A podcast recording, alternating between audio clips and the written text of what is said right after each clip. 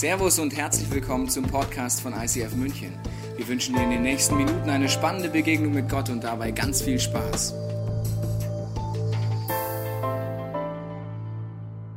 Herzlich willkommen zum zweiten Teil der Roots-Serie. Wenn du letzte Woche nicht da warst, kannst du den Podcast nochmal angucken. Es gibt eine kleine Zusammenfassung, wie bei jeder guten Soap.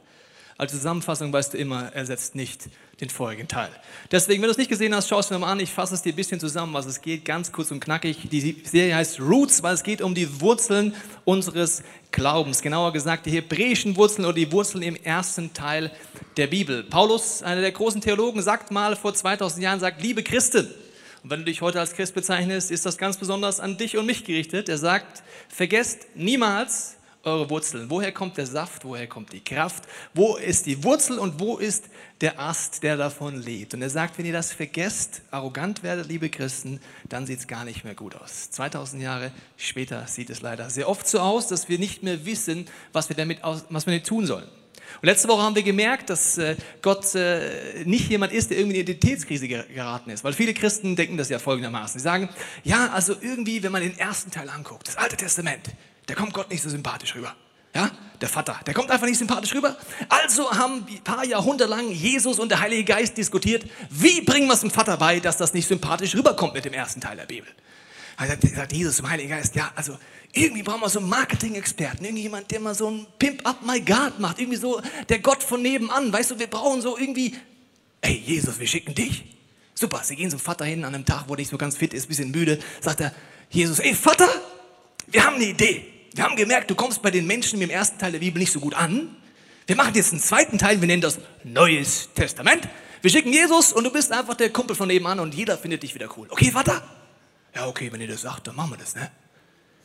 Also so ungefähr stellen sich Leute ein bisschen vor, dass, was im ersten Teil der Bibel ist. Und deswegen schlägt man den vielleicht, wenn man die Bibel liest überhaupt, ungern auf, wenn man viele Fragen hat. Aber gerade da sind die Wurzeln, von denen Paulus redet. Wir haben vier Bünde, werden wir uns anschauen. Letzte Woche haben wir uns Abraham angeschaut. In diesem Bund entscheidet Gott sich, die Welt zu retten. Und übrigens heißt es in der Bibel, bereits bevor Gott die Menschen gemacht hat, wusste er schon, dass sein Sohn kommen wird, dass er für jede Schuld in meinem Leben und deinem Leben sterben wird. Das heißt, auf der ersten Seite der Bibel, alles, was dort geschrieben ist, ist unter dieser Brille zu lesen. Sonst verstehst du nichts mehr. Das heißt, Abraham haben wir angefangen, heute gehen wir zu Mose. Die anderen beiden Jungs sind auch noch wichtig, wirst du die nächsten Wochen erleben. Und wir werden uns heute angucken, was es heißt, dass Gott schon immer diesen Plan hatte, bevor er uns Menschen gemacht hat, dass er wusste, das kostet ihn, seinen Sohn, das Leben. Er wird am Kreuz sterben. Und mit Mose schlagen wir heute mal auf. Mose ist ein Bund und es wird gerne in der christlichen Theologie, für alle Hobbytheologen, äh, redet man gerne vom alten Bund und vom neuen Bund. Vielleicht hast du davon gehört, vielleicht auch noch nie. Ich hoffe eher, du hast noch nie davon gehört, weil dann ist es für dich viel leichter im Leben. Aber solltest du davon gehört haben, liebe Christen, muss ich euch kurz erklären, was das bedeutet. Damit meint man, es gibt einen alten Bund, damit fasst man frecherweise drei Bünde einfach zusammen. Okay, erste gewagte Sache. Und es gibt den neuen Bund in Jesus. Und man sagt dann einfach, okay, der alte Bund, das ist alt. Das gibt es nicht mehr, also nicht von alt wie die Oma, die gibt es ja noch. Verstehst du? Also alt, vergangen, überholt. Und jetzt gibt es das Neue. Und ganz speziell wird die Theologie dann, wenn man sich vorstellt, okay, und durch Jesus hat Gott sich entschieden, alles, was er in den hebräischen Wurzeln dort gemacht hat, gilt nicht mehr. Das ist eine ganz interessante Theologie, die nennt man die Ersatztheologie, die heißt, dass Gott sich überlegt, Mensch, die Juden, die bauen Mist, die versagen, die rebellieren gegen mich, ich kündige meinen Bund mit ihnen auf. Wir machen eine Scheidung. Und die Theologen, die das ernsthaft vertreten, sind interessanterweise Christen und erklären dir gleich im nächsten Anzug, ja, und Gott möchte mit dir einen Bund. Willst du auch? Weiß nicht, also kündigt er den auch? Warum kündigt er mit mir nicht und mit denen? Bin ich besser? Und äh, liebe Freunde, wenn ihr schon länger in einer Kirche seid, wisst ihr, die Christen sind gar nicht besser. Ja, das denken nur Leute, wenn sie am Anfang in die Kirche reinkommen, denken sich, ah, hier sind die perfekten Menschen, hier sind leider Menschen mit Fehlern, mit Schwächen, mit Sündigen, mit rebellischen Einstellungen gegenüber Gott. Ich muss dich da enttäuschen. Das heißt, das kann es nicht sein. Und Gott sagt, jeder dieser Bünde, wenn du sie verstehst, machen sie Sinn. Wir gehen jetzt zu Mose und schauen uns an, was da passiert. Und Mose äh, bin, äh, macht, geht einen Bund ein. Und bevor ich das lese, nehme ich dir ein Zitat, ähm, das Jesus sagt, was uns sehr herausfordern kann, wenn wir wissen, in Klammern, dass alles, was Mose unter diesem Bund mitkriegt, Gebote sind. Ich weiß nicht, ob du den ersten Teil der Bibel mal gelesen hast. Die es nicht gelesen haben, hoffen, dass es nur zehn sind. Es sind aber 613. Okay, also es sind 613 Gebote, die schauen wir uns gleich an, aber äh, nicht alle, keine Angst. Aber Matthäus 5, 17 sagt Jesus jetzt folgendes. Meint nur nicht, ich sei gekommen, das Gesetz, also alles, was da dummerweise im ersten Teil der Bibel und so drinsteht, und die Worte der Propheten, das sind so die anderen, die da noch so drinstehen im ersten Teil der Bibel, aufzuheben. Wie nicht? Nichts neu? Gott? Neubund? Alt? Vergessen? Mist. Ich werde vielmehr beides bekräftigen und erfüllen. Wir wollen heute zwei Worte angucken, was heißt bekräftigen und erfüllen, ganz wichtig. Und äh, wir steigen jetzt ein in einen Bund. Es ist ein ganz anderer Bund als letzte Woche, wenn du es nicht, wie gesagt, schaust dir an, sonst weißt du das. Letzte Woche war so ein ganz sympathischer Bund. Ja? Gott als Augenhöhe zwischen Abraham und ihm sagt, okay Abraham, I love you, I love the whole Menschheit und ich zahle den Preis, ich schicke meinen Sohn, alles toll. Und jetzt kommt der zweite Bund, der genauso im historischen Kontext jeder verstanden hat. Und zwar war das nicht ein Bund zwischen zwei Menschen auf Augenhöhe, sondern zwischen einem König, der ein Volk erobert hat, und dem eroberten Volk. Das ist nicht so ganz auf Augenhöhe, wirst du gleich merken. Und bevor Gott loslegt mit diesen ganzen Geboten, macht er die sogenannte Pre-Show. Seid ihr bereit für die Pre-Show? Okay, ja, es geht los. 2. Mose 19. Am Morgen des dritten Tages, als es gerade hell wurde, begann es zu donnern und zu blitzen. Wenn ich fragst, wo haben wir Licht und so weiter, da steht es in der Bibel. Genau. Eine dichte Wolke bedeckte den Berg und mächtiger Posaunenschall war zu hören. Das Volk im Lager zitterte vor Angst. Also das ist so gar nicht happy clappy, wie jetzt Gott kommt und alle haben die Hosen voll. Okay, es geht weiter. Da führte Mose das Volk aus dem Lager heraus Gott entgegen, also auf diesen donnernden, blitzenden, lauten, angsteinflößenden Berg, wo Gottes Präsenz gerade da ist. Der ganze Berg Sinai war in Rauch gehüllt, deswegen haben wir eine Nebelmaschine. Ist nur Spaß. Weil der Herr im Feuer auf ihn herabgekommen war. Das heißt, es gibt auch noch Feuer. Der Rauch stieg auf wie der Rauch eines Schmelzes und der ganze Berg bebte. Auch noch ein Erdbeben. Also wenn du dabei gewesen wärst, spätestens jetzt, hätten wir keine Lust mehr näher zu diesem Berg zu gehen, oder? Also der bebt, der blitzt, der donnert, da ist Gottes Gegenwart. Du merkst auf einmal, wow, das ist ja wirklich Gott. Das ist ja nicht der Body von nebenan, das ist der lebendige Schöpfer des Universums. Wo wenn ich da näher hingehe, dann gehe ich wahrscheinlich drauf. Nachdem der Herr auf dem, nee, hier, Mose rief und Mose rief und Gott antwortete ihm mit einer Stimme, die nach Donner klang. Nachdem der Herr auf dem Gipfel des Berges herabgekommen war, rief er Mose zu sich und der stieg hinauf und alle im Volk waren happy, dass Mose geht und nicht sie. Doch der Herr sagte zu ihm, geh noch einmal zurück zum Volk und warne das Volk. Schärfe ihnen ein, dass sie auf keinen Fall die Grenze überschreiten. Die hat Mose vorher gezogen um den Berg, um mich zu sehen. In Klammern, das wollten die sowieso nicht. Die hatten Angst. Sonst werden viele von ihnen den Tod finden. Das ist ziemlich krass. Auch die Priester, die den Opferdienst in meiner Nähe kommen, müssen sich durch besondere Handlungen darauf vorbereiten. Sonst ist es um ihr Leben geschehen. Mose erwiderte, das Volk kann doch gar nicht heraufkommen, Gott, denn du selbst hast uns befohlen, eine Grenze um den Berg zu ziehen und damit für heilig und unbetretbar zu erklären. Doch der Herr sagt zu ihm, geh hinunter und dann komm mit Aaron wieder rauf. Die Priester aber und das Volk dürfen die Grenze nicht überschreiten und mir näher kommen, sonst richte ich ein Blutband unter ihnen an. So ging Mose noch einmal hinunter und warnte das Volk. Hm. Schön wäre, wenn jetzt Jesus ihn gesagt hat, ich habe alles aufgehoben, was da drin steht, war nur Spaß. Er sagt, dass dieser Teil des Wesen Gottes gibt es immer noch. Das nennt man Heiligkeit. Und Gott sagt, wenn du mir wirklich begegnest, und davon rede ich nicht, so mal kurz einen Worship-Song machen und happy clappy sein, sondern dem Wesen Gottes so begegnen, wie er wirklich ist. Der lebendige, unlimitierte Schöpfergott, der alle Macht hat und wo du, wenn du vor dem bist, Ehrfurcht hast. Das ist die Pre-Show, bevor Gott den Bund schließt. Ich habe gesagt, zwischen einem König und einem Volk, das er erobert hat. Und der Aufbau dieses Bundes, der jetzt kommt, ist wie jeder Bund, der damals so geschlossen ist, aufgebaut. Übrigens auch wie die deutsche Verfassung. Es gibt eine Präambel, also ein kurzes Einleitungswort, wo es darum geht, äh, die Darstellung der Motive der stärkeren Partei, also jetzt Gottes. Und da sagt er in 2. Mose 19, wenn ihr nun auf mich hört, aha, gibt es eine Bedingung? Okay und ich euch an, an euch einen Bund halte, den ich mit euch schließen will, dann werde ich euch aus allen Völkern auserwählen. Das ist eine Bedingung, wie in so einem Vertrag. Dann kommt der nächste Schritt, wie in jedem Vertrag damals, der Prolog. Das ist, äh, wo die stärkere Partei ihre Leistungen nach vorne rückt und sagt, warum bin ich überhaupt berechtigt, mit dir so einen Bund zu schließen? Da sagt Gott, dann gab Gott dem Volk seine Gebote. Er sagte, ich bin der Herr dein Gott, ich habe dich aus Ägypten herausgeführt, ich habe dich aus der Sklaverei befreit. Also Gott sagt, liebe Freunde, wisst ihr, warum wir jetzt diesen Bund schließen? Ich bin der, der dich befreit hat. Und wenn du Jesus kennst, hast du so dein persönliches Ägypten. Und wenn du darüber nachdenkst, weißt du, wo Gott dich schon rausgeholt hat. Vielleicht aus einer Sucht, Pornografiesucht, Konfliktunfähigkeiten, Beziehungsunfähigkeiten, Schuld, egal was. Und er sagt, bevor ihr die Gebote anguckt, erinnert euch, wer ich bin. Ich habe euch da rausgeholt. Und dann sagt er, was ich euch jetzt sage, sind die Gebote, die ihr hören müsst, damit ihr lebt und im verheißenen Land auch leben könnt. Das sind die Vertragsbedingungen, die jetzt kommen, die Gebote. Und im dritten Abschnitt sind eben diese Vertragsbedingungen, diese zehn Gebote bzw. 613 Gebote aufgezählt. Und dann heißt es am Ende, Gott sagt, so liebes Volk, jetzt könnt ihr wählen. Segen oder Fluch. Das müssen wir heute sehr interessant angucken, weil da gibt es sehr viele interessante Meinungen darüber. Aber ich möchte es dir kurz erklären, was das bedeutet, anhand dieses spektakulären Mobilis.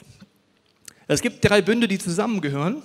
Und zwar ist es einmal der Bund von Abraham, hier mit A sehr kreativ äh, dargestellt. Das ist der erste Bund und da sagt Gott, mein Wesen ist ein Vater, ein Versorger. Und nur wenn du mich so kennst, wirst du alles auf dem richtigen Ohr hören, was dann kommt. Dann kommt M, das könnte ja Mose sein jetzt mal in dem Beispiel. Und Mose sagt, das Ziel Gottes ist, die Welt zu retten, dich zu retten, mit dir in der Ewigkeit zu sein. Die Art und Weise, wovon er dich retten will, definiert er in Mose. Das ist ganz wichtig, erkläre ich dir gleich. Die Art und Weise, wie er dich von dem, was er dir in Mose erklärt, retten will, macht er durch Jesus. Was bedeutet das? Wenn du diese drei Dinge in deinem Leben nicht hast und ein Ungleichgewicht hast, zum Beispiel, du kommst vielleicht aus einer Glaubensrichtung, die sehr den Zeigefinger Gottes betont. Ja? Du musst, ja, du Sünder. Und wehe, du machst nicht, dann ist Gott böse auf dich. Gell? Dann nimmst du das A raus, das Wesen Gottes ist verzerrt. Was passiert, wenn ich ein Teil rausnehme? Die Physiker im Raum wissen, was passiert. Es gerät außer Kontrolle, aus dem Gleichgewicht. Nur wenn alles drei kommt, das geht übrigens auch, wenn man das Gesetz rausnimmt und sagt, ja, ich bin ja Christ. Amazing grace, how sweet the sound. Ich nehme einfach den Bund von Mose weg, das ist zu anstrengend. Passiert das Gleiche. Das Bild verstehst du, gell? Das heißt, in Abraham zeigt Gott sein Wesen, sein Ziel, er will dich retten. In Mose zeigt er dir, von was er dich retten will. Und in Jesus zeigt er dir, wie er dich retten will. Ich möchte es dir kurz erklären, weil sonst ist man vielleicht noch nicht ganz herausgekommen, was es heißt. Jesus sagt an einer Stelle, er ist ein Arzt. Ein Arzt macht nur Sinn, wenn er Diagnosen stellen kann in deinem Leben. Ist dir das mal aufgefallen? Du kannst sagen, ich habe einen guten Kumpel, der ist Arzt. Aber ich gehe nie zu dem hin. Und ich komme auch nie auf die Idee, dass der mir helfen kann. Aber ich, er ist Arzt, das ist total toll, super Beruf, hat er gut studiert. Das macht gar keinen Sinn. Ein Arzt macht dann Sinn, wenn er seine Diagnose stellen kann. Der Arzt ist Jesus. Er meint es, das sagt er dir in Abraham, gut mit dir. Wo du krank bist, die Diagnose zeigt er dir in Mose. Wenn du nicht wüsstest, dass Leberflecken, wenn sie wachsen, diese braunen Teile, ein Hinweis ist, zum Arzt zu gehen, würdest du nicht zum Arzt gehen. Du würdest vielleicht sogar Gott worshipen, weil du sagen würdest, Mensch, Gott, ich habe so einen hellen Hauttyp. Und ich werde Stück für Stück dunkler. Wenn du das weitermachst, Gott, schenk Wachstum, dann werde ich schwarz. Du bist so ein guter Gott. Und dann verreckst du an Krebs und regst über Gott auf? Sorry. Das gleiche machen wir aber mit Gott. Achtung. Wir wissen nicht, dass alles, was in Mose in den Geboten dargestellt ist, dir zeigt, wo wir körperlich, seelisch, geistlich kranke sind. Wo körperlich, seelisch, geistliche Geschwüre in unserem Leben sind. Wenn wir auf das nicht hören, auf die Diagnose, wissen wir gar nicht, von was uns Jesus alles an diesem Kreuz befreit hat und befreien will. Wenn wir nicht die Diagnose angucken, haben wir ein Problem. Frag mal, mach eine Umfrage auf der Straße. Lieber Münchner, brauchst du einen Retter? Hm, wieso? Nö. Für was? Liebe Christen, braucht ihr einen Retter? Ja, habe ich mal gehört in der Predigt, ist ganz gut, so ein Retter. Die Diagnose ist der zweite Bund wenn es den in deinem Leben nicht gibt und es die Bibel in dieser Rolle nicht wahrnehmen kann, bist du geistlich blind und siehst nicht die Geschwüre, die Gott dich befreien will. Wenn du weißt, dass die Lösung schon längst da ist, ist es genauso blöd, nicht zum Arzt zu gehen, wenn du weißt, der kann dir einfach helfen. Das ist sein Job. Wenn du es nicht weißt, wirst du einseitig. Ich mache dir Beispiele. Also wenn du jetzt ähm, das Gesetz nimmst, also alle diese Gebote und nicht diese Perspektive hast, bist du vielleicht überfordert, weil du denkst, boah, ich schaff's. Diese ganzen Gebote, wenn ich da reingucke, das macht mich fertig.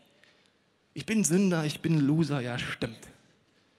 Überforderung oder fehlendes Verständnis führt zu Rebellion. Wusstest du das? Also meine Eltern haben mir Gebote mitgegeben, das nennt man auch Regeln. Jede Regel, die ich nicht verstanden habe, habe ich gebrochen. Du wahrscheinlich nicht, was brav, gell? Also zum Beispiel, ich bin christlich aufgewachsen, sagt meine Mutter, als ich Freundin hatte, so mit 15, habe ich gesagt, ja, und Tobias, gell, du weißt ja, also Sex gehört in die Ehe, ne? Das leben wir auch als Familie. So, warum? Ja, steht in der Bibel. Okay, Mama. Also Mama, du weißt das ja, ich habe es dir schon erklärt. Äh, ich bin immer rausgegangen und habe gesagt, ja, Mama. Bin zu meinem Kumpel Basti, habe gesagt, Basti, du, äh, nächstes Wochenende würde ich gerne bei meiner Freundin schlafen und wir Sex haben. Basti, ey, super geil. Und könntest du, wenn meine Mutter fragt, wo ich war, sagen, ich war bei dir? Ja, kein Problem, machen wir. Ich war jedes Wochenende bei meinem Freund Basti. Ich war da gar nicht. Warum? Ich habe das Gebot nicht verstanden, also habe ich rebelliert. Jedes Gebot, das dort drin steht in der Bibel, das du nicht verstehst, rebellierst du dagegen. Also mit so einem Gott will ich nichts zu tun haben. Wenn du das schon jemals gesagt oder getan hast, kennst du nicht den Gott, der sich in Abraham dir zeigt. Mit diesem Gott will ich alles zu tun haben. Wenn ich rebelliere, heißt das, ich vertraue ihm nicht. Auf den ersten Seiten der Bibel, Gott meint es nicht gut mit mir. Doch, er meint es gut. Alles, was er anspricht, ist, damit du lebst. Jeder dieser Gebote sagt Gott, damit du lebst, damit du lebst, damit du lebst, damit du lebst. Das kannst du mal durchlesen, wenn du den ersten Teil der Bibel liest, wie oft Gott eigentlich wie die Schallplatten Sprung hat. Der sagt immer wieder, Jungs, Mädels, ich, hab, ich bin der gleiche, ich habe euch aus Ägypten rausgeholt. Wisst ihr noch, ich bin der. Ich zeige euch jetzt, wie ihr im verheißenen Land bleiben könnt. Der bin ich, gell? Damit du lebst, nicht damit du eingeengt bist. Wenn nicht, hast du vielleicht auch ein schlechtes Gewissen, weil du in die Bibel reinguckst und merkst, boah, ich schaff's nicht. Und dann bist du so, oh, ich, ich arme Wurst. Und du denkst, Gott klagt dich an. Wozu soll Gott dich anklagen, wenn er die Lösung hat, liebe Freunde? Hast du mal darüber nachgedacht? Diese Stimme in deinem Kopf, in deinem Herzen ist dummerweise nicht Gott. Achtung! Niemals Gott. Wenn du schon jemals dachtest, Gott klagt dich an, das macht er einfach nicht, weil er hat die Lösung. Diese Stimme in deinem Kopf, in deinem Herzen ist eine teuflische Stimme, die dich anklagt. Der Teufel ist der Ankläger, der sagt dir, was willst du eigentlich? Gott sagt, komm zu mir. Halt die Diagnose aus. Es gibt die Lösung für dein Problem. Es gibt die Probleme für diese, es gibt die Lösung für deine Diagnose. Paulus sagt das an einer Stelle mal so, wenn man das Gesetz nicht richtig versteht, verstärkt es sogar die Sünde. Ups. Jedes Verbot, das du nicht verstehst, hat einen Reiz.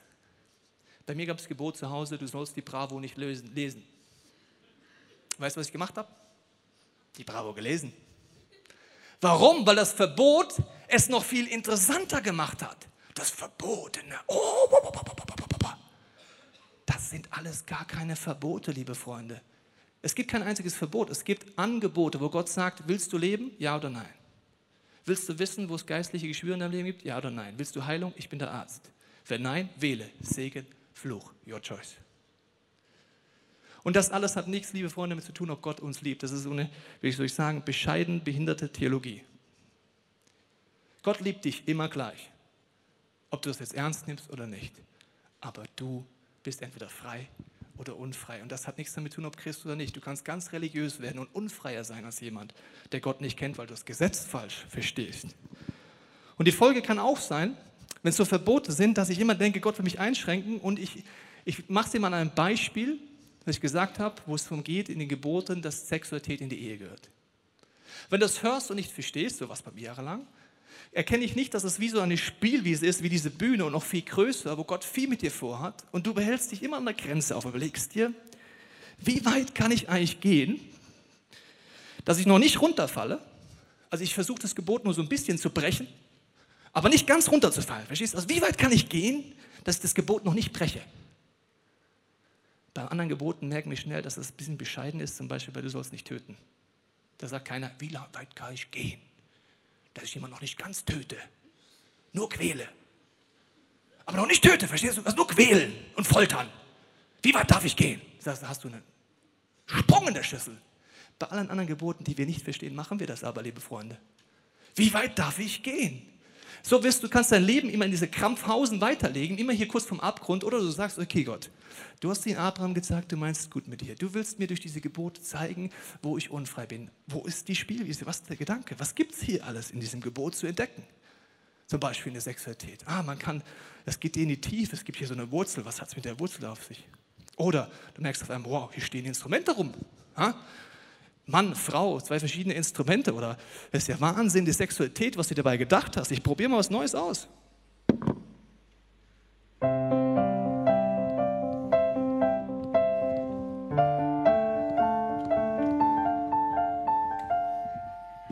Auf einmal merkst du, Mensch, meine Frau ist wie ein Klavier, da kann man drauf spielen, tiefes Bild mit verschiedenen Tasten. Das hätte ich nie gekriegt, wenn ich da vorne mich aufhalten würde. Oder du merkst du, wow, hier gibt es ja noch mehr in der Sexualität.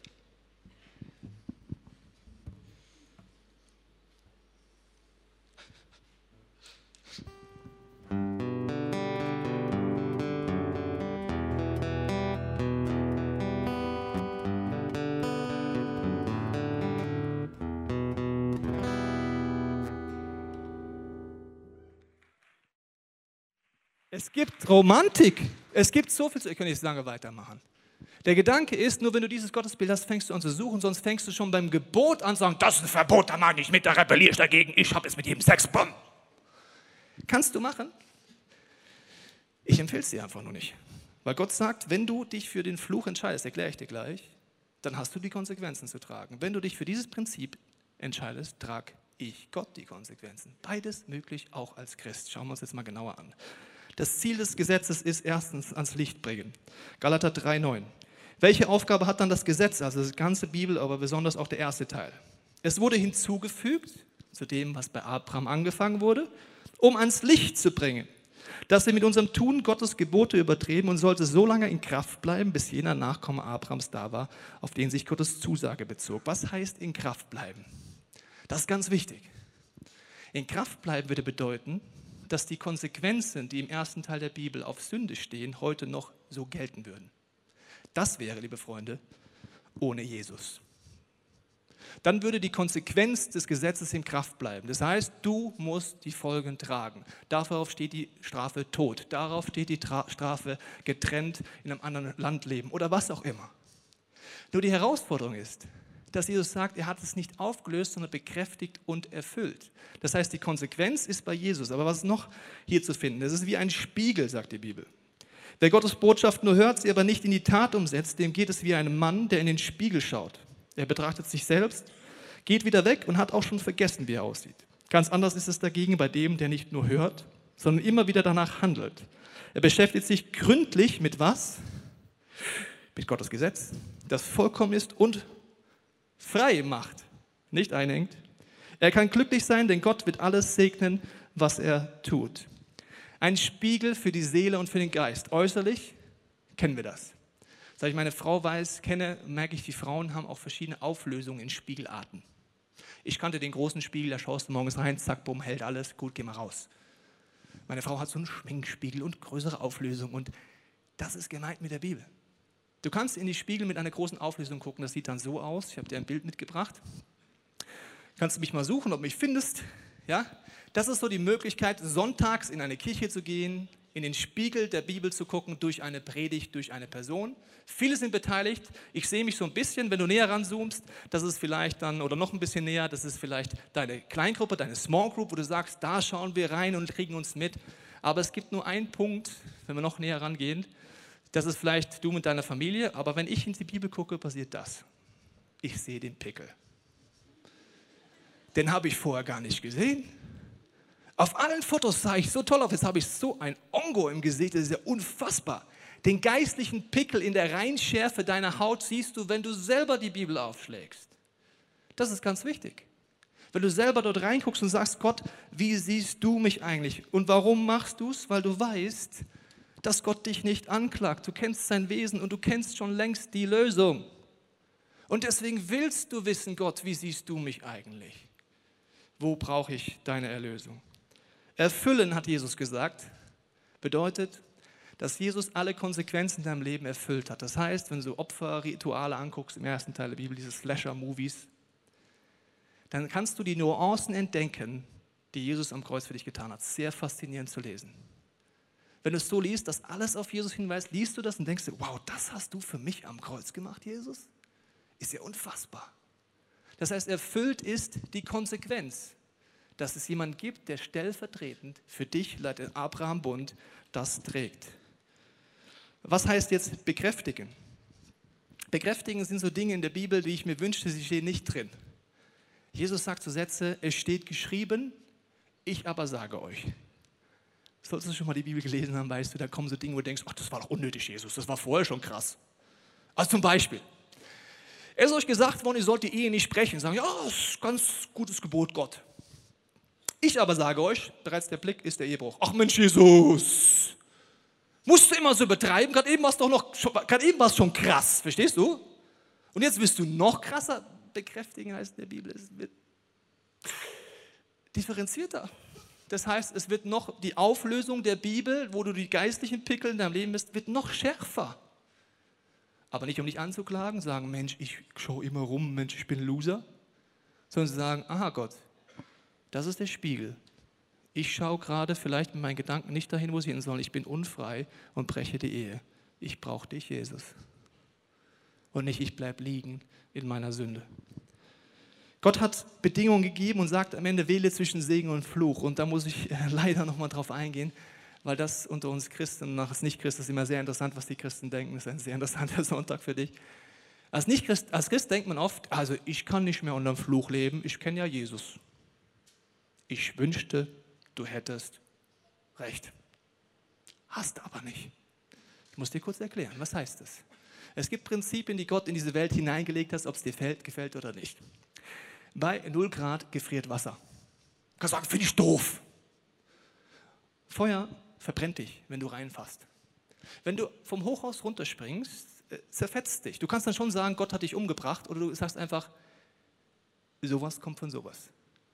Es gibt Prinzipien in dieser Welt, die wählst du. Du wählst es, vom Hochhaus runterzuspringen und kannst dich nicht bei Gott beschweren. Du wählst es, Feuer anzufassen, kannst dich nicht bei Gott beschweren. Was heißt das übertragen auf die Bibel, Segen und Fluch. Jesus ist am Kreuz dafür gestorben, dass du frei wirst. Ja, hat jeden Fluch getragen.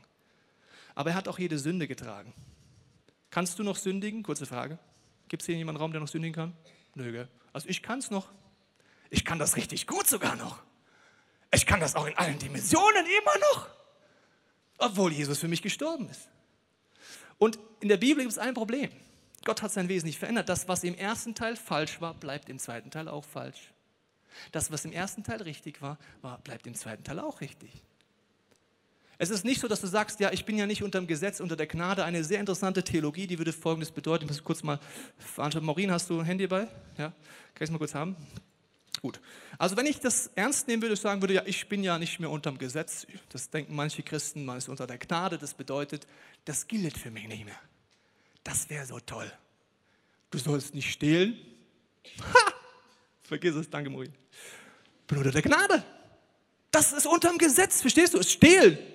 Ich kann einfach jetzt stehlen. Ist das toll? Da sage ich, Entschuldigung, Jesus, und behalte das Handy. Ist das cool? Wahnsinn. Schönes Bild von deinem Mann, das darfst du wieder haben. Leider ist es bei mir nicht so. Das heißt, ich gebe es zurück. Das heißt, es bleibt gleich. Es hat sich überhaupt nichts verändert in der Perspektive Gottes. Und so diese Prinzipien heißt, ob ich Gott ernst nehme. Zum Beispiel sagt Gott, wenn du nicht vergibst mit Gottes Hilfe, wirst du keine Vergebung erleben. Das hat sich nicht geändert. Da heißt es, wenn du nicht vergibst, wird Bitterkeit in dein Leben kommen. Dieses Krebsgeschwür wird geistlich dich auffressen, es wird Hass kommen, es wird Beziehungen, wird Familien, wird alles zerstören. Du kannst an Jesus glauben, sonntags in Gottesdienst geben, aber im Bereich Vergebung unterm Fluch leben. Und wenn du Bitterkeit in deinem Leben bist, hast, weißt du, von was ich rede. Jesus ist dafür gestorben. Jesus hat dafür die Lösung. Jesus könnte dir jederzeit die Diagnose geben für dein Leben und auch die Lösung. Aber wenn du nicht willst, lebst du in diesem Bereich unterm Fluch. Wenn es in deinem Leben anders ist, komm nach vorne, beweise es mir nachher. Das ist immer gleich. Die Wahl zwischen Segen und Fluch ist immer gleich geblieben. Die hat sich auch nicht geändert, dadurch, dass Jesus gekommen ist. Und auch, dass, dass sich das nicht verändert Gottes Einstellung. Ich lese dir nochmal den zweiten Teil von dieser Matthäus-Stelle vor, wo Jesus sagt, bekräftigen und erfüllen. Da heißt es weiter. Denn das sage ich euch, auch der kleinste Buchstabe im Gesetz Gottes behält seine Gültigkeit. Das heißt, was vorher falsch war, bleibt falsch. Was vorher richtig war, bleibt richtig. Solange Himmel und Erde bestehen, das ist noch ein bisschen. Wenn jemand auch nur das geringste Gebot Gottes für ungültig erklärt oder andere dazu verleitet, der wird in Gottes neuer Welt nichts bedeuten. Wer bei anderen Gottes Gebote weitersagt und sich selbst danach richtet, der wird in Gottes neuer Welt großes Ansehen haben. Ich warne euch, wenn das Gesetz Gottes nicht besser erfüllt als die Pharisäer und die Schriftgelehrten, in Klammern die religiösen Menschen, kommt er nicht in Gottes neue Welt. Es behält seine Gültigkeit. Die Erfüllung ist eine andere Dimension durch Jesus. Vollkommen klar? Durch Jesus kannst du es in einer anderen Dimension erfüllen, weil er dir die Kraft gibt. Du selber wirst es nicht hinkriegen. Ich habe dir gesagt, das Ziel der Gebote ist, im verheißenen Land zu leben. Was bedeutet das? Auch das ein sehr tiefes Bild, wo Paulus sagt, das hilft dir und mir, die wir heute leben, mehr zu verstehen, um was es geht. Gott redet davon, ich hole dich aus Ägypten raus. Das ist nur ein Ziel von Gott, dass du ihn kennenlernst, dass du Jesus kennenlernst. Das ist übrigens nur der Startschuss. Wusstest du das? Nur der Startschuss dass du Jesus zum ersten Mal erlebst, dass er heilt und befreit, das kannst du heute zum ersten Mal erleben. Das ist aber nicht das Ziel. Das Ziel ist, dass Gott mit dir ins verheißene Land geht. Das ist ein Prozess, der nach und nach passiert, wo Gott ein Land nach dem anderen einnimmt, wie ein Lebensbereich nach dem anderen bei dir einnimmt. Und er sagt, ich will dich dort segnen. Das heißt, ich will, dass deine Familie aufblüht, dass du in deiner Identität aufblühst, dass du finanziell aufblühst. Ich will sehen, dass du gesegnet bist. Aber, sagt Gott, solltest du, liebes Volk Israel, liebes Volk Christentum, lieber Hans-Peter, solltest du auf die Idee kommen, das habe ich alles selber gemacht, arrogant werden, dir was drauf einbilden, dass du es tun hast, vergessen, dass es die Gebote gibt, nicht mehr die Bibel lesen und in Kompromisse und Götzendienst gehen, dann wählst du, liebes Volk Israel, liebe Christen, lieber Hans-Peter, wieder den Fluch. Das ist der Fluch des Segens. Wenn es Gott uns zu gut gehen lässt, vergessen wir ihn. Ist dir das mal aufgefallen? Wenn es uns zu gut geht, vergessen wir Gott. Gehen in Kompromisse, in Sünde, schauen nicht mehr in diesen Spiegel rein und Gott hat gar keine Wahl, als die Konsequenz deiner Entscheidung laufen zu lassen. Das heißt, wenn es besonders gut läuft in deiner Firma, besonders gut läuft bei uns in der Kirche, wenn es besonders gut läuft bei uns im Land Deutschland, sind wir in der Gefahr, Gott zu vergessen. Das siehst du übrigens gerade. Wir sind in der Gefahr, die Bibel nicht mehr aufzuschlagen. Und Gott, 5. Mose, ich empfehle dir, lest das Buch durch. Da wiederholt sich Mose, sagt, immer die Platte, die hängt. Vergesst Gott nicht, erinnert euch, schlagt die Bibel auf, hört nicht auf, in den Spiegel zu gucken, bleibt an Gott dran. Es gibt eine Stelle, die davon redet, dass das ganze Volk Israel die Bibel vergessen hat. Und es erinnert mich sehr an uns in Deutschland. Der König Manasse, kannst du zweite Könige nachlesen, Kapitel 21, war eines der Könige, die es am wildesten getrieben hat. Der hat all das, was Gott in 5. Mose gewarnt hat, umgesetzt. Hat gesagt, vergiss Gott, den brauchen wir nicht. Hat Götzen eingeführt, führt wie zum Beispiel Moloch. Ein Gott, wo man die Hände der Statue so zum Glühen gebracht hat, dass man Babys draufgelegt hat und die verglüht sind. So hat Manasse auch seine Kinder getötet. Der Idee, dass das für Gott ist, die Kinder zu töten. Er ist in alle Kompromisse gegangen und hat gesagt, vergiss Gott, den brauchen wir nicht. Sein Sohn, Amon, noch schlimmer. Nach zwei Jahren wird er getötet von den eigenen Leuten. Und dann kommt sein Enkel Josia an der Macht mit acht Jahren, weil keiner mehr da war. Und dieser Achtjährige in seinem Herzen als Kind sagt, das kann es nicht gewesen sein. Gott, wo bist du? Er fängt an zu suchen. Und sagt irgendwann zu dem Priester, räum mal den Tempel auf mit all diesen Götzen rumstehen und er findet eine Kiste im Allerheiligsten. Dort ist eine Buchrolle drin.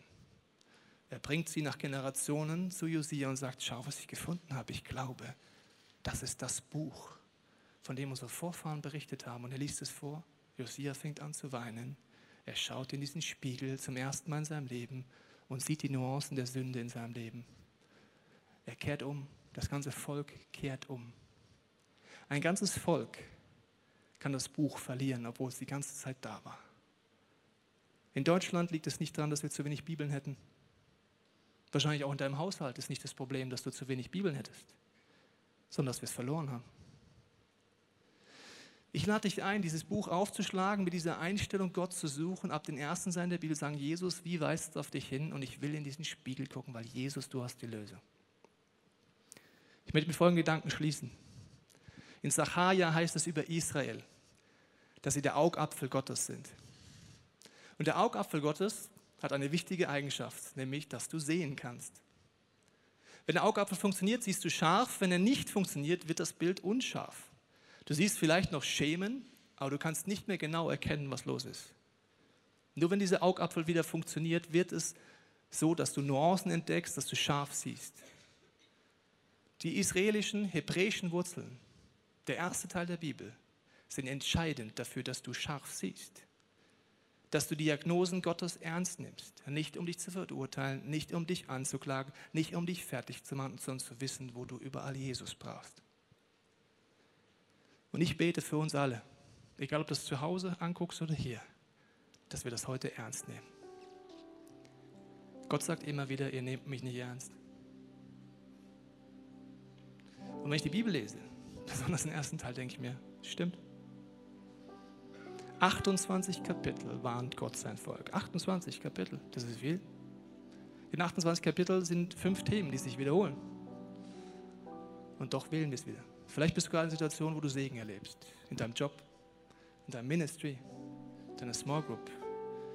Ich möchte dir die Frage stellen, hast du auf eine Art vergessen, wer es wirklich ausmacht? Verbringst du Zeit mit diesem Jesus? Schaust du nur aus der Ferne in dieses Buch rein, wie in ein Bild im Gottesdienst, oder weißt du, wie du selber die Bibel aufschlägst? Gott hat Unfassbares für dich vorbereitet. Er will dich segnen. Er will dich noch viel mehr segnen, als er es jetzt tut. Aber er lädt dich gleichzeitig an, heute zu reagieren und umzukehren. Ich möchte jetzt einen Moment der Stille geben, hier oder zu Hause, wenn du es anguckst, mit der Frage, was spricht Gott heute dich an? Ist es vielleicht der Punkt, wo du merkst, dein Mobilier ist in Ungleichgewicht geraten? Du kamst bis jetzt gar nicht auf die Idee oder du hast ein Gottesbild, das verzerrt ist und du willst dich bei Gott entschuldigen und umkehren. Vielleicht ist es ist, dass du merkst, du bist gerade im Fluch des Segens gefangen. Du hast Segen in deinem Leben, aber du hast die, die Verbindung wie zu diesem Gott ein bisschen verloren. Vielleicht ist es auch, dass du die Bibel nicht ernst genommen hast bis jetzt. Sagen wir, das will ich anfangen, was auch immer. Ich glaube, dass Gott für jeden einen anderen Schritt anhat und ich lasse dir jetzt kurz einen Moment der Stille, wo du diesen Gott diese Frage stellen kannst. Vater, ich danke, dass wenn wir die Augen schließen und dir diese Frage stellen, du mit deinem Heiligen Geist uns Antworten gibst, was du für uns vorbereitet hast, wo du uns einlädst. Du bist der Retter, du bist der Arzt, du bist die Liebe und gleichzeitig heilig. Ich danke, dass deine Heiligkeit auch etwas ist, was gleichzeitig Liebe ist, was es uns verändert, da wo wir unfrei sind.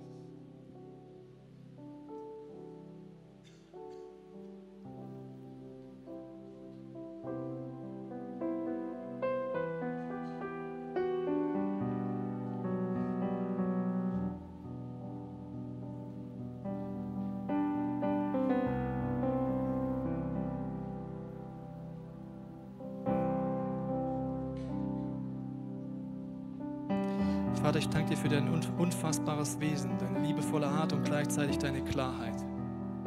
Dass du kein Arzt bist, der uns nicht die Meinung sagt, wenn wir krank sind, sondern der uns darauf hinweist, weil er die Lösung und die Heilmethode schon längst erfunden hat. Ich danke dir, Jesus, dass wir jetzt in den nächsten Minuten zu dir kommen können. Jede Person, die es zum ersten Mal macht, kann zu dir kommen und sagen, Jesus, hier bin ich. Komm in mein Leben. Veränder mich. Ich brauche dich. Ich brauche einen Retter, nicht nur in einem Bereich, sondern in vielen. Ich danke dir, Heiliger Geist, dass du jedem, der dich kennt, anfängst, Nuancen zu zeigen, wenn er es will, in diesen Spiegel zu schauen und zu reagieren, wo er merkt, es gibt Punkte, wo wir diese Wurzeln verlassen haben, wo wir dich verlassen haben, wo wir Bereiche haben, wo wir dir nicht vertrauen, wo wir an der Kante leben, anstatt zu hinterfragen, was ist die Spielwiese dieses Gebotes. Amen. Wir hoffen, dass dir diese Predigt weitergeholfen hat. Wenn du Fragen hast, kannst du gerne an info at icf-moenchen.de mailen und weitere Informationen findest du auf unserer Homepage unter www.icf-moenchen.de.